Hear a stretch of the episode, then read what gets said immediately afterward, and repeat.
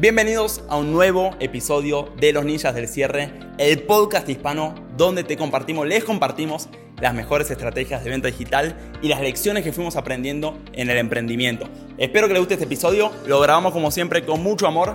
Si te gusta, suscríbete, compartilo y sin dar más vuelta, arranquemos, démosle play.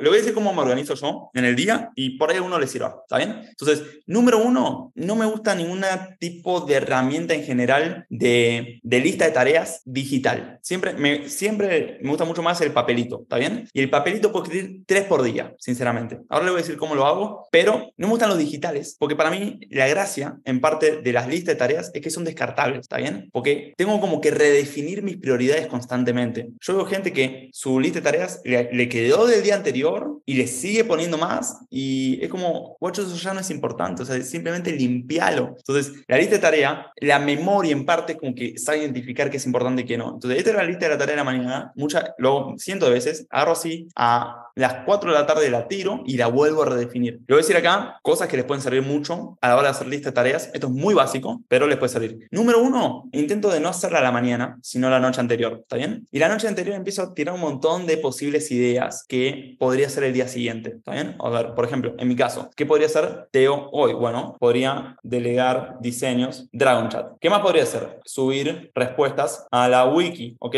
¿Qué más podría hacer? Reorganizar el workflow y de los closers. Por ejemplo, algo importante, editar o mandar a editar los módulos del campamento de venta. ¿está? ¿Qué más podría ser Teo? Entonces, metí un montón, una lista bastante grande de actividades. Y me gusta como ya tenerlo a la noche anterior, para no tener tanto que andar adivinando qué hago al día siguiente. Pero algo que me gusta mucho hacer acá, ¿está bien? Empezar a segmentar las tareas por, llámese, departamentos. Entonces, empiezo a ver, bueno, cuáles de estas cosas corresponden a desarrollo de producto. Entonces, dentro de desarrollo de producto, involucra esto, involucra esto e involucra lo otro. ¿Está bien? ¿Cuáles de estas corresponden a marketing? Empiezo a poner bla, bla, bla, bla, bla. ¿Cuáles de estas corresponden, por ejemplo, a ventas? ¿Cuáles a operaciones? Etcétera, etcétera, etcétera. Entonces, ahora lo tengo más organizado así, para que no sea todo un quilombo mentalmente, que es como que nos empezamos a desorganizar. Y es como, bueno, ahora le voy a dar al marketing. ¿Está bien? ¿Qué hace esto? En mi opinión. En esencia no hace nada, pero sí te hace sentir que estás organizado y que no estás como con mil tareas y que no sabes ni qué estás haciendo. Simplemente como, es como, ah, bueno, estoy haciendo marketing. ¿Me entendés? ¿Me entienden? Es el cerebro como que entiende qué carajo está haciendo y, se puede decir, ah,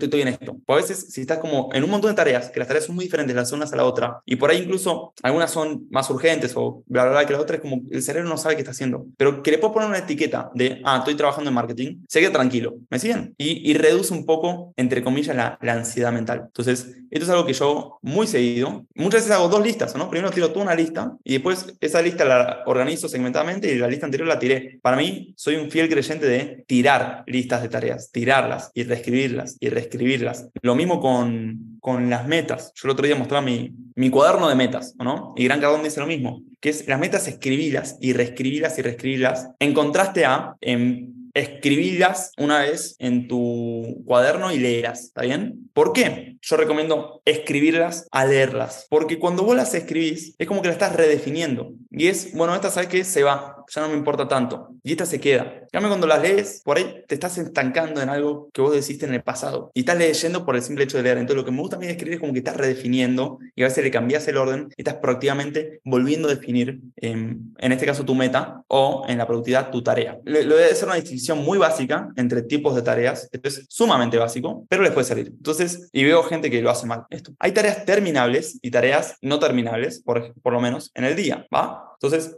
por ejemplo, una tarea terminable, llámese es enviar una factura. Enviar una factura. ¿Está bien? Una tarea no terminable, por ejemplo, es, en mi caso, no es terminable en el día. Es completar el workflow. El workflow es un producto nuestro. Workflow, está raro. Workflow. Completar el workflow es una tarea muy poco terminable porque tengo que poner un montón de información ahí y no lo voy a terminar en un día ni en pedo, ni probablemente en una semana. Entonces, tengo que hacer el workflow. Entonces, muchas veces, cuando vos a distinguir qué tarea es terminable y el cual no esté terminable, arranco muchas veces yo por la terminable, me la saco de encima, deja de ocupar espacio en mi mente y después me puedo meter con la no terminable. Hay gente que lo hace todo al revés. Arranca por la no terminable, ¿ok?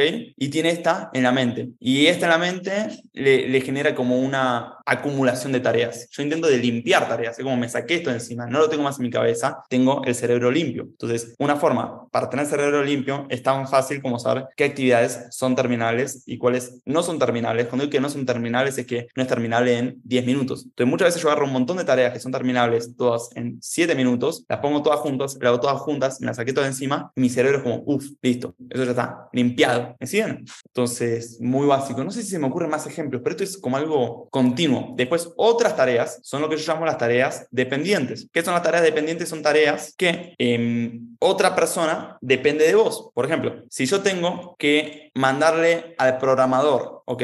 Tengo que hacer el workflow, que el workflow me va a tomar horas. O tengo que mandarle el diseño al programador de cómo se debería ver el programa terminado, ¿no? Una vista del software. Entonces, obviamente, arranco por esta. ¿Por qué? Arranco por esta. Porque esta, mientras yo no la ejecute, y si yo me pongo a hacer esta, y la otra persona está esperando de Teo para poder avanzar, estoy comiéndome mi tiempo y su tiempo, ¿no? Estoy como eh, trabando doble la actividad. Entonces, el orden en el cual haces las tareas, obviamente importa. Yo me acuerdo una vez con un socio mío eh, y amigo, estaba haciendo una cosa, y dije, Javi, ¿por qué estás haciendo eso? Y me dice... Mm, la respuesta fue como, bueno, en algún momento había que hacerlo. Y yo le digo, no es este el momento, hagamos lo otro, pues nos están esperando y si nosotros no lo hacemos esto, la otra persona no puede trabajar. Entonces, primero, hagamos esta tarea que nos están esperando para poder avanzar, mandémosela y después hagamos lo otro. Esos son como los tres tipos de tareas que yo llamo, ¿no? Eh, las terminables, las no terminables y las que son como dependientes. Siempre intento arrancar por las dependientes terminables, ¿verdad? Entonces,